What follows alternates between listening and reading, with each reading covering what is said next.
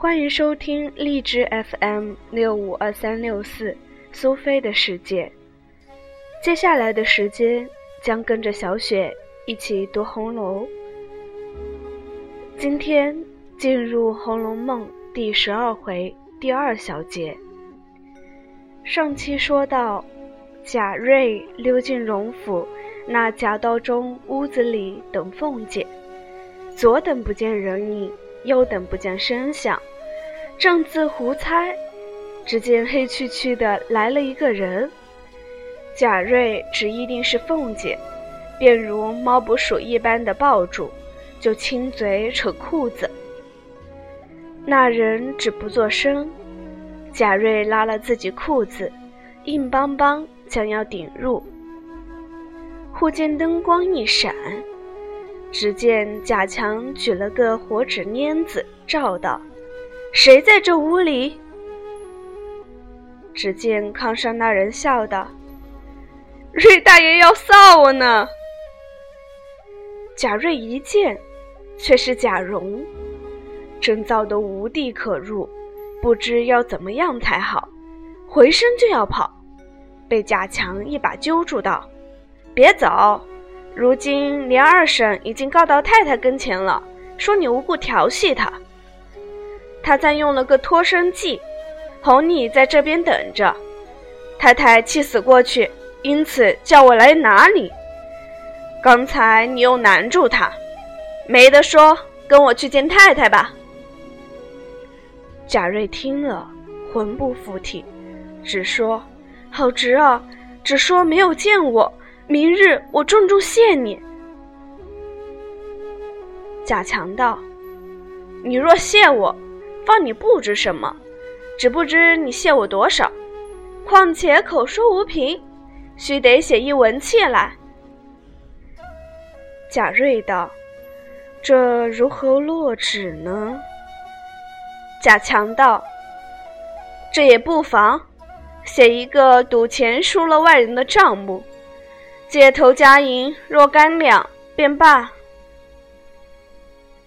贾瑞道：“这也容易，只是此时无纸笔。”贾强道：“这也容易。”说罢，翻身出来，纸笔现成，拿来。命贾瑞写，他两个做好做歹，只写了五十两，然后画了押。贾强收起来，然后撕罗贾蓉。贾蓉先咬定牙不依，只说明日先告诉族中人评评理。贾瑞急得至于磕头。贾强做好做歹的。也写了五十两的一张欠契才罢。贾强又道：“如今要放你，我就担着若干不是。老太太那门早已关了，老爷正在厅上看南京的东西，那一路定难过去。如今只好走后门。若这一走，倘或遇见了人，连我们也完了。”等我先去烧炭了，再来领你。这屋里你还藏不得，少时就来堆东西。等我寻个地方。说毕，拉着贾瑞，人熄了灯，出至院外，摸着大台基底下，说道：“这窝里好，你只蹲着，别哼一声，等我们来再动。”说毕，二人去了。贾瑞此时身不由己，只得蹲在那里。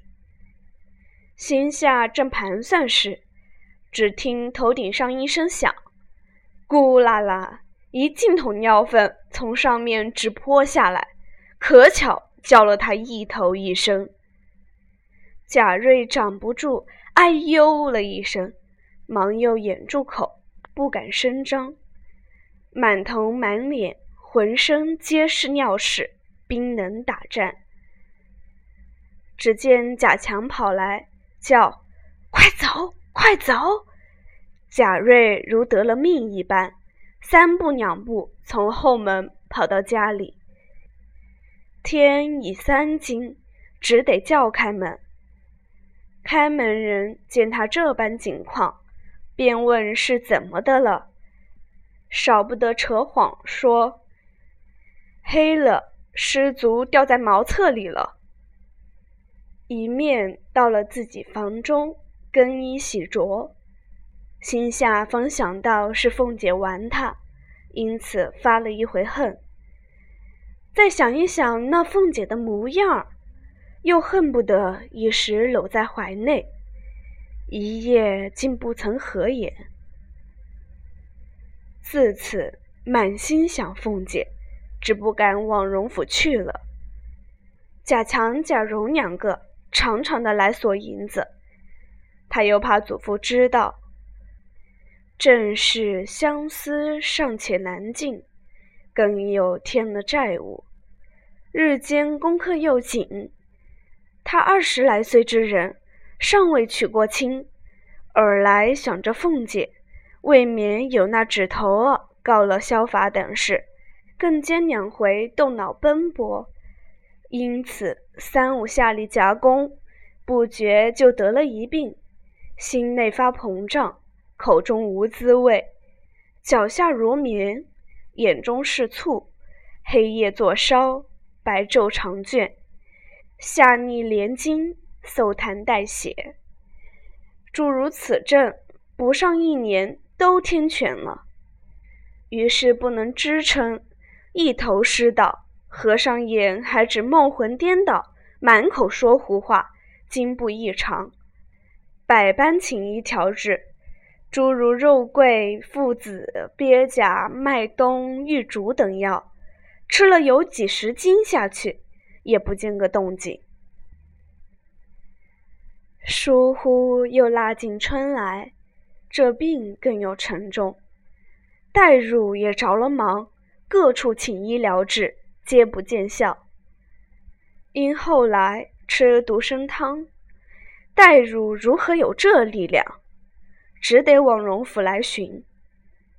王夫人命凤姐称二两给他。凤姐回说：“前儿新进，都替老太太配了药，那整的太太又说留着送杨提督的太太配药，偏生昨儿我已送了去了。”王夫人道：“就是咱们这边没了，你打发个人往你婆婆那边问问，或是你甄大哥哥那府里再寻些来，凑着跟人家吃好了，救人一命也是你的好处。”凤姐听了，也不遣人去寻，只得将些扎墨泡须凑了几钱，命人送去，只说太太送来的，再也没了。然后回王夫人，只说都寻了来，共凑了有二两去。再说那贾瑞，此时是要命心生，无药不吃，只是白花钱，不见效。忽然这日有个跛足道人来化斋，口称专治一切冤业之症。贾瑞。偏生在内，就听见了，直着声叫喊说：“快请那位菩萨来救命！”一面叫，一面在枕上叩首。众人只得带着那道士进来。贾瑞一把拉住，连叫：“菩萨救我！”那道士叹道：“你这个病，非药可医。我有个宝贝与你。”你天天看时，此命可保矣。说毕，从搭帘中取出一面镜子来，两面皆可照人。镜把上面见着“风月宝剑”四字，递与贾瑞道：“这剑出自太虚幻境空灵殿上警幻仙子所制，专治邪思妄动之症。”有济世保身之功，所以带他到世上，单与那些聪明捷俊、风雅王孙等看照，千万不可照正面，只照他的背面，要紧要紧。三日后，吾来收取，管教他好了。说毕，扬长而去，众人挽留不住。贾瑞收了镜子，想到这道士倒有些意思，我何不照一照试试？想必拿起风月剑来，向反面一照，只见一个骷髅立在里面。唬得贾瑞连忙掩了，骂道：“是混账，如何唬我？我倒再照照正面是什么？”想着，又将正面一照，只见凤姐站在里面，招手叫他。贾瑞心中一喜。荡悠悠的，觉得进了镜子，与凤姐云雨一番，凤姐仍送他出来。到了床上，哎呦了一声，一睁眼，镜子从手内掉过来，仍是反面立着一个骷髅。贾瑞自觉汗津津的，底下已移了一滩金，心中到底不足。又翻过正面来，只见凤姐还招手叫他，他又进去。如此三四次，到了这次，刚要出镜子来，只见两个人走来，拿了铁锁把他套住，拉了就走。贾瑞叫道：“让我拿了镜子再走。”只说的这句，就不能再说话了。旁边服侍贾瑞众人，只见他先还拿着镜子照，落下来，人睁开眼，实在手内。幕后镜子落下来，便不动了。众人上来看时，已没了气了，身子底下冰凉自湿一大滩金，这才忙着穿衣抬床。戴汝夫妇。哭得死去活来，大骂道士：“是何妖精？若不凿毁此物，贻害于世不小。”遂命架火来烧。只听境内哭道：“谁叫你们瞧正面了？你们自己以假为真，何苦却来烧我？”正哭着。只见那跛足道人从外面跑来，喊道：“谁毁风月剑？我来救也！”说着，直入中堂，抢入手内，飘然去了。